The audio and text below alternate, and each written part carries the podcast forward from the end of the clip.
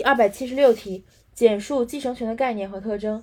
这道题运用的背诵逻辑是概念拆解的逻辑，它总共有四个特征。首先，概念，继承权是指主体自然人依据根据法律的规定或者有效遗嘱的指定行为取得被继承人遗产的权利。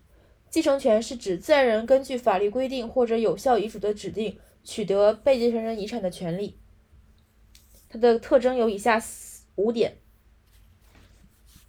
首先是主体，自然人，呃，继承权是自然人享有的权利，继承权的主体只能是自然人，不能是法人、其他组织和国家。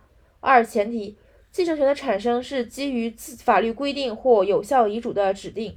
三、客体，继承权的客体是遗产。四、时间，继承权是于被继承人死亡时才实际享有的权利。五、不得转让，继承权是因一定的身份关系而发生的。因此具有专属性，不得转让给他人。